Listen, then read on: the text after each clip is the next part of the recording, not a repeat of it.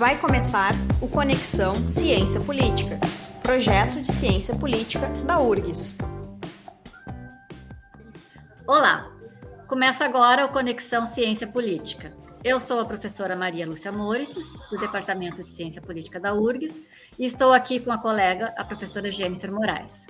No programa de hoje, nós vamos falar sobre um tema importante e muito atual: reforma política.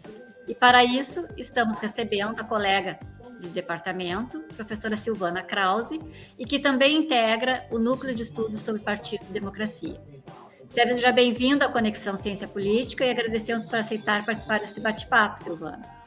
E gostaríamos, Olá. então, de conversar contigo, que tu tiveste uma experiência sobre reforma política no TSE, né? Participou de um GT. Então, nós gostaríamos de começar conversando contigo sobre essa tua experiência, o que, que vocês avançaram e que discussões vocês tiveram lá no âmbito do TSE. É, boa tarde, bom dia, boa noite a todos. Né? Uma, é uma grande satisfação ter as colegas Maria Lúcia Amores e a Jennifer Moraes nesse bate-papo, nesse nosso podcast.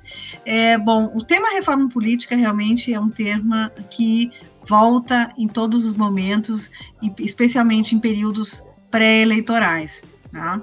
É, a experiência no TSE, do meu ponto de vista, de, de, um projeto de grande iniciativa do Tribunal Superior Eleitoral, sobre uh, o esforço de convidar também cientistas políticos, de pensar a sistema, sistematização das normas eleitorais, é, tem sido, para mim, muito rica, tá? no sentido de fazer um diálogo com uma experiência acumulada da área jurídica com a área da ciência política. Né? Eu sempre digo que reforma política é tudo e é nada. Tá? Então, quando a gente fala em reforma política, a gente primeiro tem que saber o que, que a gente quer, o que, que a gente está falando. Né? E para depois, então, se pensar em, em, em, em ideais de, de, possibilidades que a ciência, ciência política poderia contribuir e pode e tem contribuído. E, em realidade, a gente tem visto mais uma reforma eleitoral do que uma reforma política mesmo, né, Silvana? Exatamente. Nós, quando se fala em reforma eleitoral, se fala muito mais em termos de eh, dimensões do financiamento dos partidos e dimensões de estratégias eleitorais. E reforma política, eh, se a gente tem uma visão sistêmica, trata de várias questões que envolvem um sistema político. Mas eu gostaria de fazer um, um alerta que eu sempre faço né? Muito se tem de expectativa de reforma política como se fosse a grande reforma e a grande solucionadora das, uh, das crises políticas. Né? Isso, do meu ponto de vista, é um, uma grande ingenuidade. Né? Nós podemos ter um prédio muito bem construído, como um engenheiro, que eu sempre digo isso, um bom engenheiro ecológico, preocupado em construir um, um, um, prédio de altíssima qualidade, de sustentabilidade, mas se os atores que moram dentro do prédio não estão convencidos das regras, não uh, uh, funcionam de acordo com as regras, aquele prédio muito bem construído, muito bem planejado do ponto de vista da engenharia ambiental, pode ser destruído imediatamente. Então, o que eu estou querendo dizer com isso, que uma reforma política, por mais que ela possa ser muito bem pensada em termos de engenharia, uma compreensão mais sistêmica, né, ela depende fundamentalmente também dos atores se comportarem e acreditarem de que aquelas regras realmente são as mais adequadas para um caso, no caso brasileiro. Né?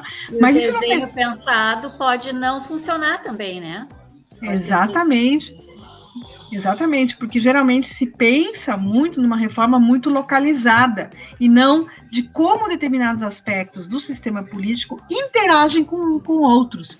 Nós acabamos de fazer, está tá para ser publicado, num, num livro do, organizado por Lavareda e Marateles sobre as eleições de 2020, onde a gente faz, eu faço com o colega Mancuso da USP e com o meu doutorando Bruno Scheffer, uma análise do que, que o, a proibição das coligações trouxe na eleição de 2020. Né? E a gente pode perceber que, sem dúvida nenhuma, a, a proibição das coligações trouxe um efeito. Né? Agora, esse efeito, ele age diferentemente de acordo com o ambiente em que essa regra de proibição de coligações é aplicada.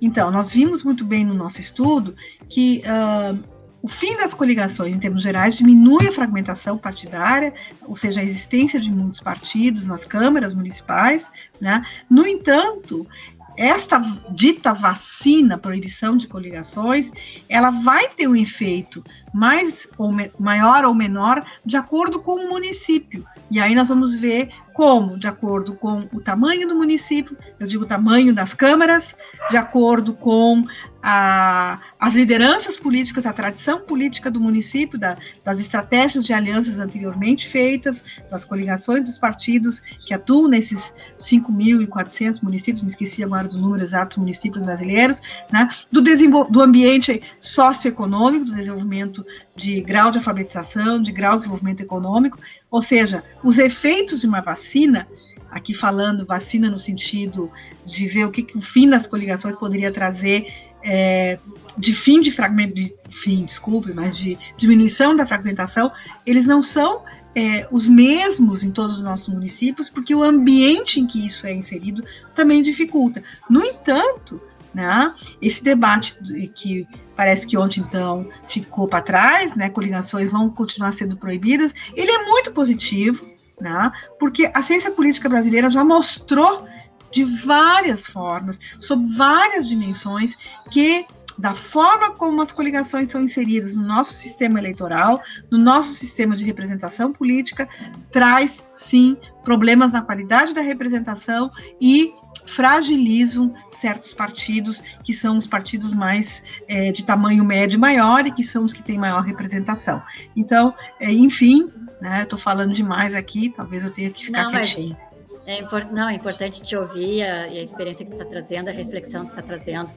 É, essa semana nós tivemos né, o Senado derrubando o que a Câmara tinha aprovado em termos de coligação. É, o Senado voltou a proibi-la quando a Câmara tinha uh, liberado. E o que tu disseste é importante porque tem efeitos de acordo com esse contexto em que, no caso das eleições municipais, ela se insere, que tem a ver com os partidos hegemônicos, por exemplo, né? E isso vai variar de município para município. Mas em termos uh, nacionais, como é que tu avalia a, a, essa proibição ou no caso, se fosse liberado, como a Câmara queria, né, as coligações eleitorais, em termos nacionais, como é que tu, como é que tu avalia? Bom, por enquanto a gente não tem ainda o resultado, né? Ano que vem nós vamos poder pela primeira vez como é que essa vacina funciona na sua primeira experiência. Quer dizer, às vezes a gente tem que refazer a vacina, né? Ela pode ter um efeito no primeiro momento e depois não mais. Mas a expectativa é que a tendência com a proibição das coligações seja num certo sentido, semelhante ao que a gente observou nesses 5 mil poucos municípios. Claro que o tamanho dos distritos é diferente, é uma série de outras variáveis, né? Mas já está sendo programado um livro pro ano, não, não vai sair ano que vem, nós temos que esperar a eleição, né? vai ser o quarto livro sobre coligações que eu organizo com colegas, para ver o que, que, vai acontecer nessa experiência a nível nacional, sobre as várias dimensões dos efeitos que as coligações traziam e o que, que essa nova regra trouxe de. Uh, de interessante para a gente avaliar sobre a fragmentação do sistema partidário brasileiro. Mas, se eu posso falar um pouquinho mais, depois vocês né, é que um dos problemas maiores que eu, né, nessa experiência que eu tive, que estou tendo com os colegas no debate com o projeto do TSE, é a questão do financiamento da política. Né? Um dos maiores problemas do nosso sistema político brasileiro é o financiamento. Né? E não é simplesmente a proibição ou não de empresas financiarem, não é simplesmente a exclusividade do financiamento público, a gente tem trabalho sobre isso também. Tá? Estou falando que... financiamento eleitoral, não financiamento partidário. Os dois, os dois, os dois, os dois, né? Porque o financiamento, você colocou bem, eh, Maria Lúcia, que são duas dimensões do financiamento, né? É, eu acho que seria importante explicar para pro, os nossos ouvintes, né? Financiamento hum? partidário é o, o que os partidos recebem a cada início de ano em uhum. função da sua representatividade na, no Congresso Nacional. Então, Isso aí. Proporcionalmente. Isso e aí, o fundo temos... eleitoral foi criado posteriormente, onde tem uma verba pública que veio em função da proibição da contribuição da, de pessoas jurídicas, né, contribuição privada para as campanhas eleitorais. Então, só para o nosso ouvinte ficar esclarecido sobre a diferença entre um e outro. Não, é importante sim, porque geralmente o, o, os leigos né, não conseguem fazer essa diferença né, uh, em relação ao, ao tipo de financiamento eleitoral e ao tipo de financiamento para do fundo partidário, que já existe há muitos anos. Né? E foi uma grande discussão como esse fundo partidário deve ser dividido entre os partidos, mas isso é um outro tema enorme. Né? É, bom, o, o, grande problema, do meu ponto de vista, da, da, do financiamento, seja ele eleitoral ou partidário, além dos enormes gastos, enfim, que tem sido muito criticado, né, é que você não tem nenhuma norma, isso foi colocado no trabalho do Tribunal Superior Eleitoral, né, nenhuma norma que estabeleça, principalmente com fundo eleitoral e o fundo partidário, que estabeleça, é um dinheiro público, isso não há dúvidas, é um dinheiro público, como é que você não normatiza a distribuição desse dinheiro dentro dos partidos? Ou seja, esse dinheiro que é público, ele vai diretamente para as executivas nacionais. E elas são soberanas para distribuir em todo o território nacional, na sua representação do, dos diretórios, como vai e de que forma vai distribuir, apesar de algumas regras, né, que os partidos começam a, a definir estatutariamente a Constituição não dá nenhuma norma, nem a legislação partidária dizer, olha, esse dinheiro que vai que é público, que vai diretamente para eh, os partidos, tem normas a serem seguidas para ser gasto. Não é simplesmente a executiva que diz, vai para o diretório municipal X, Y, Z, vai para tal candidatura H, Y, Z, né? Ou seja, critérios de acordo com quantidade de diretórios, a representação dos estados, uma série de critérios que não existe, sendo um dinheiro público. Mas quando o legislador criou esse fundo uh, especial de campanha, né?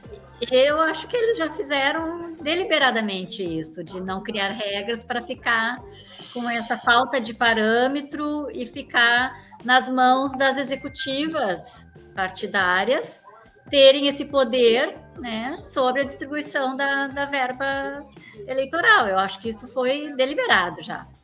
É, eu, eu, eu, tenho um certo cuidado para chegar a essa conclusão, porque você vê, a gente vê muito né, descontentamento de membros e deputados e parlamentares em relação à forma dessa distribuição nas executivas. Né?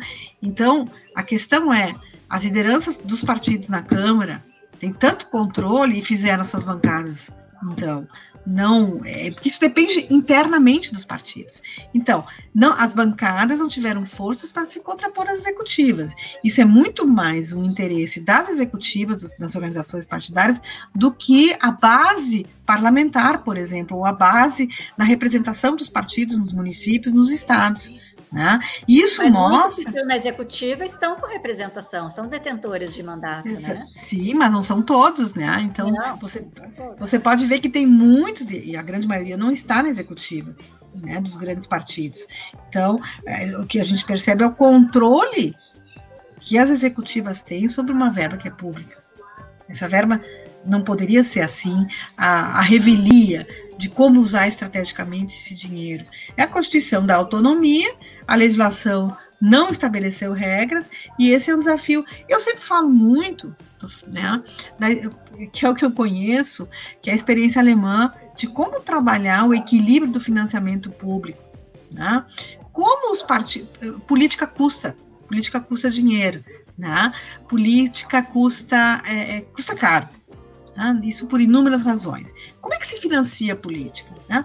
Por um lado, financiar a política é, com financiamento apenas público faz com que os partidos se desconexem cada vez mais dos grupos de interesse, sejam eles sindicais, sejam eles empresariais, sejam eles de agendas políticas. Né? Então, apenas é, é, verba pública para a política né, cria um problema, e isso os estudos têm mostrado em outras democracias que, que tiveram essa experiência, os partidos se acomodam. Né, e as carreiras se acomodam porque você não tem que procurar financiador, muito menos de filiado, muito menos de militante, muito menos de grupos. Você tem o seu autofinanciamento. Por outro lado, sociedades tão desiguais como a nossa, de tanta concentração, você tem financiadores muito específicos e que concentram e que se interessam imediatamente ao financiamento da política, que são as empresas por princípio, eram as empresas, agora são proibidas, mas que acaba tendo um outro efeito com a proibição das empresas, eh, de, de, ramos muito específicos, não são todos os ramos, não há uma diversificação do investimento de setor privado na política, a gente sabe quais são os setores, a gente estuda isso, né, de maneira muito, muito, fica muito evidente isso. O problema é que, mesmo com a proibição das, do financiamento de empresas, grandes figuras começam a financiar né? E financiam a figura, digo, pessoas físicas que são de grandes grupos econômicos e que financiam todo o sistema partidário ao mesmo tempo, as mesmas empresários, né? Ou temos um outro fenômeno do autofinanciamento. Né? Que é alguns e... que podem fazer isso e a competição fica muito desequilibrada. Aí... Num país como, como o Brasil, que é tamanha a desigualdade, é, é também muito difícil justificar esse montante de verba pública destinada para a, Sem dúvida. de campanha. Claro, né? claro. Então claro. É, é, é, dificuldade por todos os lados a gente é, uh, a, e, e, explicar para o eleitorado, para a população em geral, que competição eleitoral é um processo caro e que é a uhum. base da democracia e esse investimento tem que ser feito. E que mas, às vezes sai mais caro se tu faz de outra maneira, né? É, mas que é muito difícil, né, eh, justificar tamanha, tamanho montante de verba pública destinada para esse, para essa finalidade, quanto tem uma brutal desigualdade que se agravou durante a pandemia, né? E nós teremos um processo eleitoral ano que vem. Isso tudo vai refletir muita dificuldade para fazer essa justificativa, né? Tem que ter muita habilidade para fazer esse, esse convencimento e essa explicação, né? De qual... Ainda mais em época de antipolítica, né? Como a gente Exatamente. tem, tem, tem caracterizado. Tá demonizada. Eu, eu, é, eu me inspiro muito no sistema de financiamento alemão. Eles têm um sistema que nunca, é bem complexo, o financiamento público pode superar o privado e nem o privado o público. Então, eles têm uma preocupação, partidos vão procurar os seus, os, os seus, os seus os seus sustentadores, né, os seus militantes, os seus grupos de interesse, seja quais forem, né, e ao mesmo tempo também não se acomodem. Então, eles têm uma fórmula e um sistema de financiamento e que se um partido tem um financiamento público muito acima do, do que foi adquirido privadamente, esse financiamento público baixa e, e vice-versa também. Então, isso dá, é, é, bem complexo, eu teria que aqui explicar de uma maneira bem didática, teria que dar uma olhadinha que até eu assim espontaneamente não consigo explicar, mas o princípio é, é financiamento público e privado tem que estar equilibrados. E lá não é proibido financiamento privado. Né? Então você não fica na mão nem de grupos privados e nem uh, fica na mão da, da acomodação da, do dinheiro público.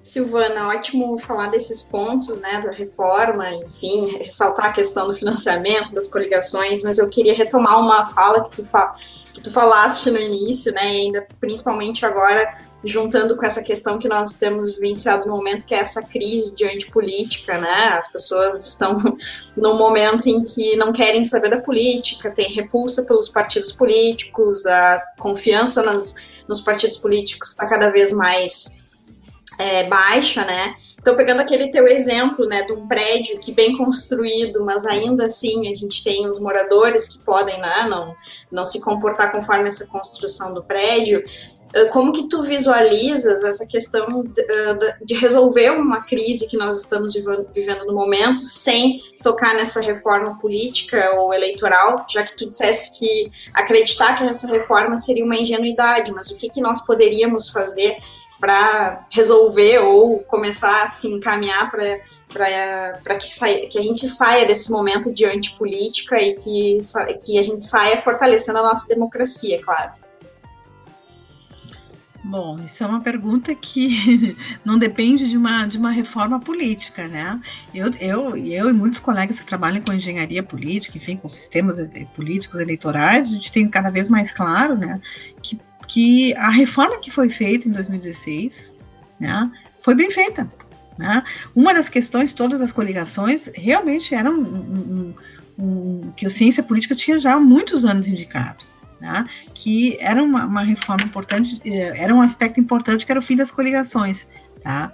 Eu, eu, eu, eu tendo, assim, a cultura, a cultura antipartidária não vem de agora, ela vem desde o período monárquico. Né? E, e, sempre vem sendo aprofundada, apesar dos que se chamam de inovadores na política, como o movimento é, Escola Sem Partido. Né? Escola Sem Partido se inspira no, no período 37-45, né? Eu, não, eu, não, eu não quero escola sem partido e nem escola com um partido, eu quero escola com muitos partidos. Né? Então, é, então, a nossa cultura antipartidária não é uma reforma que vai vai uh, trocar, mudar isso. Você que trabalha com cultura, cultura política, né, Gene, você sabe bem disso. Agora, eu, eu, eu, eu, se eu, se eu fosse um engenheiro que pudesse cortar e fazer a cirurgia, o problema maior para mim é o financiamento da política no Brasil. Tá? A gente tem mostrado isso empiricamente, assim, quem são os grupos, como eles, como eles, eles circulam no sistema partidário, né? É um processo de cartelização, ou ele se dá via financiamento é, público, né? Ou ele se dá via financiamento de grupos privados. Né? E aí sim, eu acho que nós temos setores econômicos extremamente heterogêneos, diversificados, que nós deveríamos pensar como também incentivá-los a se interessar pela política e ir na política, conversar, ir em, em, em, debates de interesses que tratam da economia brasileira, dos seus interesses econômicos, negociar sobre os limites dos seus interesses econômicos, porque falar com a classe política dependendo do ramo econômico, parece um pecado. Né? Parece que então se suja as mãos. Né? E está na hora de todos os setores, sejam os setores dos movimentos civis, seja lá de que natureza, não terem, terem esse diálogo. E, o, e a filtragem desses interesses é, específicos é feito lá pelos partidos, mas esse diálogo tem que estar tá sendo feito, porque senão você tem certos ramos da economia muito específicos, concentrando 80%, 90% do financiamento político. E os outros nem dialogam e o sistema político nem sabe aonde o sapato aperta, desses setores que não dialogam. Mas eles não dialogam por várias razões, né, Silvana? Não, que não, por, despreparo, ingenuidade, uma série de coisas, uma série de coisas. Porque existe uma, uma concentração também nesse exato, exato. meia dúzia aí de, de atores e que tem força, né, para fazer esse, essa pressão. Na realidade, é, é, vive-se dessa, dessa pressão, né, dessa tensão permanente entre os grupos hegemônicos puxando para manter o seu status quo, né? E são e, bem, bem específicos. Muito específicos em determinadas áreas, né? Que a gente acompanha bem quando tinha a, a doação eleitoral empresarial, a gente sabia que grupos estavam doando para executivo ou legislativo, de a concentração para um ou para outro cargo. Então, é, isso é muito bem desenhado, a gente tem isso mapeado já na ciência Não, a própria eleição de 2018 já está para ver mesmo com a proibição de, de, de, financiamento de empresas. O que, que é um dos problemas, né? Como é que se dá o financiamento da, das pessoas jurídicas antes, quando ainda era permitido, pessoas físicas. Não são valores absolutos, são valores percentuais. Vamos dizer que eu sou a presidente da Associação das, dos Sapateiros e quero investir, quero discutir a questão do couro, sei lá tem meu interesse, quero que os partidos entendam a minha, a, a, a, os meus, as minhas necessidades do meu ramo, enfim. Eu não vou conseguir competir, porque é, é por, por eu, o máximo que eu posso financiar como associação de sapateiros, imaginando aqui, é 30%, é um percentual da renda que a associação recebe. Então, como é que eu vou competir com o Johan Petri, que é da Associação das Siderúrgicas Nacionais, e eu sou da Associação dos Sapateiros, que não é um percentual de teto de financiamento, né? Uh, mas é de acordo com a rentabilidade, seja da é, pessoa jurídica. Enquanto no imposto de renda está declarado o é. de, de lucro, 5% é o teto, né? 5% para um pequeno é, uma coisa, 5% para um grande empresário é outra muito diferente, né? E aí os partidos se acomodam, porque eu vou ficar perdendo meu tempo procurando de um, de um sapateiro lá que quer não sei o que, de imposto não sei das quantas, para eu vou, vou lá com a siderúrgica nacional, que lá eu perco menos tempo. deles lá, os 30% deles lá é muito maior do que 50 pequenos fazendo doação, né? E aí, e esse, esse para mim é o, é o, é o, grande problema da, do desequilíbrio da, da, da, do sistema político brasileiro. Né? Eu, eu, eu tenho um debate que eu não tenho madura, assim, é criar um fundo pela democracia. Tá? Um fundo pela democracia que seria de instituições privadas, sejam elas jurídicas ou físicas, que não poderiam doar, porque nós temos a lista aberta, não poderiam doar diretamente aos partidos, mas é um fundo pela democracia e, claro, ninguém dá de graça, né, que tivesse algum incentivo para financiar a democracia. Né? E aí não é bem um dinheiro público, porque não vem, ele vem, é, bom, é um, não deixa de ser um dinheiro público também, porque tem alguma renúncia, seja ela fiscal, seja é, alguma acaba, coisa. Acaba sendo dinheiro né? público, porque tem renúncias e ajustes depois que vão sendo feitos, né? Claro, mas tem que ter incentivos. Tu tem que mostrar que, que algum ganho tu tem para investir na democracia, não adianta. Esse, e, e, poderia também ser pensado, como já tem em outros países, para doar, digamos, num, num, ano eleitoral, tu teria que ter doado antes, num ano que não é eleitoral, por exemplo, para mostrar que tu tem interesse na democracia e não só na disputa eleitoral, né? É mais um critério interessante. Tem, uma série de mecanismos. Para estimular esse, esse envolvimento que não que aqui no Brasil a gente não tem ouvido falar, pelo menos não entre os atores que estão ali na linha de frente, né? Silvana, queria te direcionar aqui o nosso papo, depois a gente acho que vai entrar também, Uh, sobre a questão da. A gente está falando de, de, fundo eleitoral e de, e de, doação e de financiamento. A questão das mulheres, que a gente uh, viu, né, polêmica no, no, nas duas últimas eleições, a questão de uso de laranja, e depois na última eleição, quando se, se, se também trouxe a questão racial, né, para receber esse, esse aporte, que as mulheres sempre que se lançaram em campanhas eleitorais sempre se queixaram né, que elas não são incentivadas nem financiadas pelos partidos. Né? Como é que tu está vendo esse, esse, essa proposta de até ter, que essa semana também foi, foi trazido, de ter um, uma dupla, um duplo voto né, para ganhar duplamente a, a, as verbas? Bom, Maria Lúcia, esse tema também é mais teu do que meu. Eu não entendo muito de participação é, política das mulheres, né? Do, do, movimento feminista, enfim, isso é, isso é um, uma conversa longa. Né? É, é, o que eu tenho a dizer sobre isso né, é que nós temos mulheres, é, não é simplesmente, que não quer dizer que eu, sou, que eu não seja a favor de cotas, não é simplesmente sendo de gênero que me garante uma maior inclusão do, das demandas do mundo feminino, ou do movimento feminista, sei lá como isso pode ser dito, porque eu não, não sou da área, eu tenho medo de falar uma coisa que é politicamente incorreta, né? Uh, mas, assim, o que eu vejo, né, é que uh, as políticas de cotas são extremamente positivas, sem dúvida nenhuma, tá? Ao menos, mas elas, elas dependem de outras coisas, senão elas acabam, mais uma vez, sendo instrumentalizadas. Né? Então, por exemplo, partidos onde você tem internamente é, mulheres organizadas, núcleos executivas internas de, de, de, de, mulheres do PSDB, que eu, que eu, conheço um pouco mais, né? Os outros partidos nesse sentido eu não conheço, no sentido de como é que essa atuação das mulheres, né?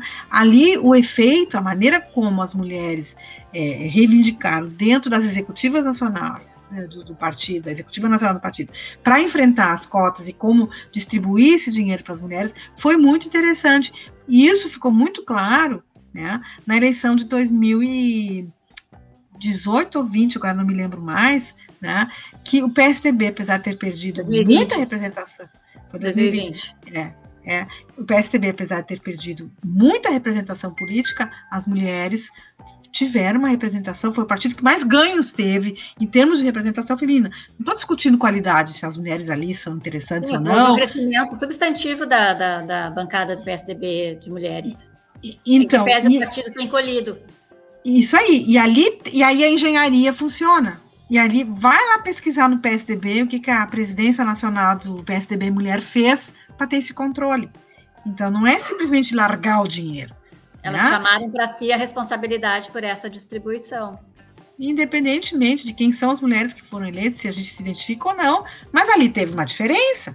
E ali sim, é mais um exemplo como uma regra tem impacto, pode ter impacto.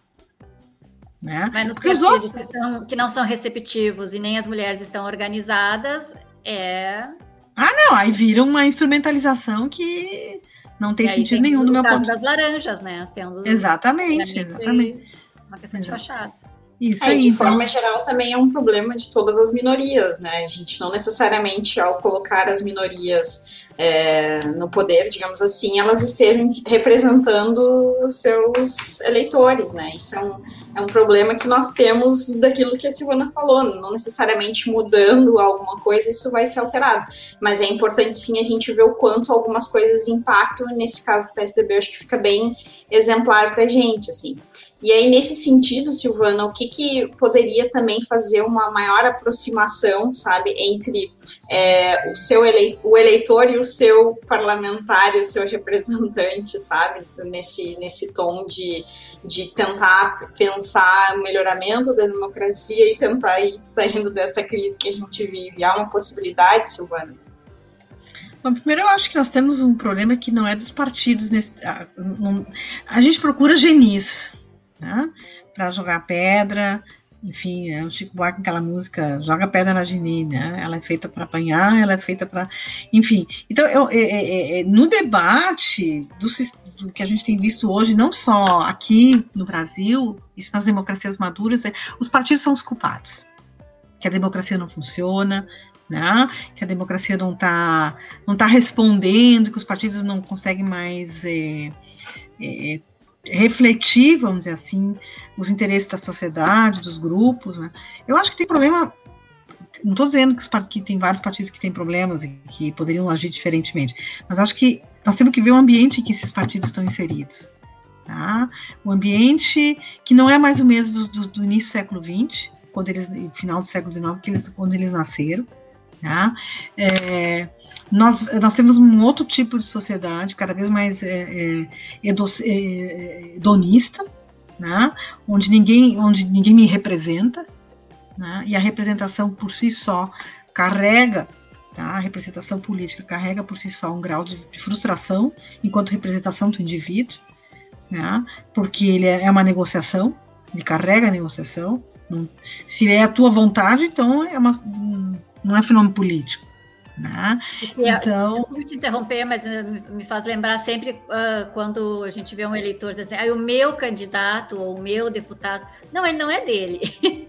A representação política não é esse nível de individualidade, muito antes pelo contrário, ela pensa no coletivo, é o, é o deputado dele e mais de não sei quantos eleitores que votaram nele e que não votaram nele também. É, é Exatamente do coletivo, essa dimensão é que não tem, e aí tem esse, parece esse descompasso de que não me representa, ou tá, tá, tá nesse déficit, né? é, e, de, de, de, concepção do que, que é a representação política. Não, de concepção de fenômeno político do século XXI, quando você tem uma sociedade, você tem um Estado nacional cada vez com menos poder de ação, você tem uh, uma, uma, uma, fragmentação, uh, individualização do, do, do, das sociedades, com uma pluralidade infinita de desejos e, e, e, e de agendas, onde praticamente a agenda é sua, é individual. Né? Ao mesmo tempo, você é evangélico, você pode ser feminista, você é, é, é, é, é sei lá, vamos imaginar um monte de coisa ao mesmo tempo. Onde é que você se encaixa? Você Isso, se é, encaixa e essa dificuldade é uma pluralidade de discursos de sujeitos para serem para serem uh, captados, né? E fazer Por isso que eu tento Exatamente, por isso que eu sempre tento dizer, olha, o, o, a, o problema dos partidos não está não tá meramente nos partidos, eles são, na verdade, uma, uma reflex, um reflexo desse problema do século XXI que se aprofundou. Então, é, essa democracia representativa, do meu ponto de vista, realmente se esgotou. Para onde a gente vai, eu não sei. Eu só tenho num certo sentido, pena dos partidos. Mas os partidos, de certa maneira, essa máquina que, que, que, eles se transformaram, eles não se modernizaram com uma rapidez que a sociedade muda, né? Eu acho que tem essa dificuldade um pouco, não acha? Maria Lúcia, eu, eu, eu, eu vou agora no encontro na Espanha com 38 países, com cada, cada país sendo representado por um cientista político especializado em partido. Tá? Existem experiências de incentivo à democracia interna enormes, de, de, de várias ferramentas de, de, de, aproximação com o eleitor. Né? Existem pesquisas mostrando né, que não aumenta o número de filiados, não aumenta o número de participação, porque a gente parte de um pressuposto que a participação é um desejo. A gente também tem que começar a pensar que nem sempre a participação é um desejo. Ah, Além de ser muito custosa também, né? Custa muito participar. Concordo que a, que a, participação e a predisposição a não é algo generalizado e genuíno, de maneira nenhuma. Pois é. E aí começa o problema. E aí a gente tem que ter então mecanismos para estar sempre sendo estimulado, mas, é, mas, mas eu, a minha percepção, não, não tenho nenhum embasamento mais é, empírico para trazer, mas uh, parece que os partidos não estão no mesmo compasso, digamos, ah, das mudanças mesmo. da sociedade. Né? E acho que daí não, vai, não vai tá. formando um gap e isso vai aumentando. Porque assim, a crise dos partidos, como tu mesmo disseste, tem mais de 30, 40 anos que a gente tem ouvido falar, né? A década de 80 a gente já estava falando da crise dos, dos, dos, partidos na Europa, né? Que nós aqui ainda estávamos engatinhando para voltar à democracia. Então não é uma novidade. Não, não. Mas, mas é, pare, parece que está ficando mais descompassado, né? O partido e Ele. É, eles, eles estão sobrevivendo, tá? Eles estão se metamorfoseando desde que nasceram, porque senão não estariam mais vivos. Né? Então, é, assim como o Darwin tinha razão nesse sentido, né? quem não se adapta se extingue. E os partidos não foram extintos ainda, porque a gente não descobriu ainda outra forma de organização pública. Né? Então eles encontraram seu nicho de sobrevivência. Seus, né? Agora, se isso é para o bem, para onde isso vai, acho que a gente está num momento muito de, de muitas perguntas e sem, sem ter condições de responder. Sim, eu concordo Mas, contigo, Silvana, de que só realmente. Gente, claro. Defendo que eles continuem existindo. é importante para a democracia. Não, não podemos eu, abrir mão deles. Eu não abro mão. Não, não, não, temos que abrir, né? Como que vai funcionar se abrirmos mão? Mas eu só queria dizer que eu concordo contigo, Silvana, de que o problema dos partidos políticos não está em si nele, né? Mas sim uh, no próprio funcionamento de como que se dá a sociedade, na cultura política, né? Como tu citaste. Então é um problema é, que a gente enfrenta há bastante tempo e que a gente tem dificuldades para resolver, né? Eu acho importante falar nessa, nessas experiências uh, de outros lugares, que tentam trazer inovações democráticas no intuito de fazer, uh, incentivar a maior participação e, no entanto, também não funciona, né? Que uhum. custa, enfim, tudo mais. Bom, Silvana, eu queria te, te fazer uma pergunta, assim, só para conhecer um pouquinho do núcleo, né, que é um núcleo de estudos sobre partidos e democracia. Só queria que tu falasse rapidamente sobre o funcionamento do núcleo, como é que está indo, e nos, uh, nos convidar, né, para a gente conhecer um pouquinho desse núcleo, quais são os próximos passos, enfim. Uhum.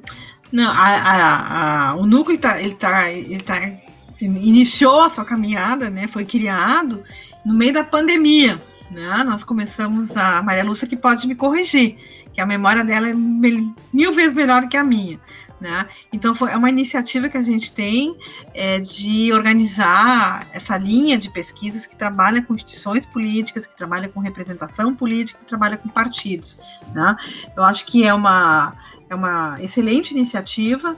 Nós temos já é, boas uh, trajetórias de pesquisa nessa área, inclusive com é, com links, vamos dizer assim, com o maior núcleo de, de com o maior instituto de pesquisas uh, de direito partidário e partidos políticos da Alemanha e da Europa, né? Eu sou conselheira, uhum. modéstia parte falando, então assim, nós temos a Maria Lúcia que trabalha com a questão da participação das mulheres, tá organizando agora um, um evento, ela pode me corrigir, com, com, com, o Uruguai, né, Maria Lúcia? E, Isso, é, né? Fronteiras Feministas na Pandemia Brasil-Uruguai de 2021.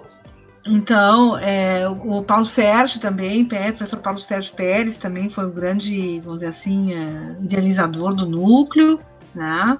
E eu, para a linha de pesquisa, cultura política, eu vou é, dizer claramente, não é porque eu estudo instituições políticas que eu não acho que a cultura política, é aí para mim é um debate que não existe. Uhum. Tá? Só são opções que a gente tem que fazer cortes de análise. Né? Então, acho que essa relação entre no, o núcleo de pesquisa adicional, é, de pesquisa sobre partidos, representação política, enfim, com estudos sobre cultura política, são complementares para mim, isso é uma coisa óbvia. Sim, sim. Para mim também, Silvana, eu acho que isso tem que ficar, uh, tem que parar essa disputa na ciência política, porque na verdade é uma complementação, né? Não, não. A gente é bem o exemplo que tu destes, né? O prédio, mas ele tem moradores, então a gente uhum. também para trabalhar com isso tem que trabalhar com os dois momentos. Mas muito bom saber que durante a pandemia surgiu esse esse núcleo, né? É importante a gente ter um núcleo que estude partidos aqui na nossa instituição. Então, assim, ó, vou vou te agradecer imensamente, Silvana. Foi muito importante essa, uhum. essa conversa sobre reforma política, também saber um pouquinho sobre o núcleo, né? Então, nós gostaríamos de agradecer a tua participação, as tuas falas. Muito obrigada, Silvana.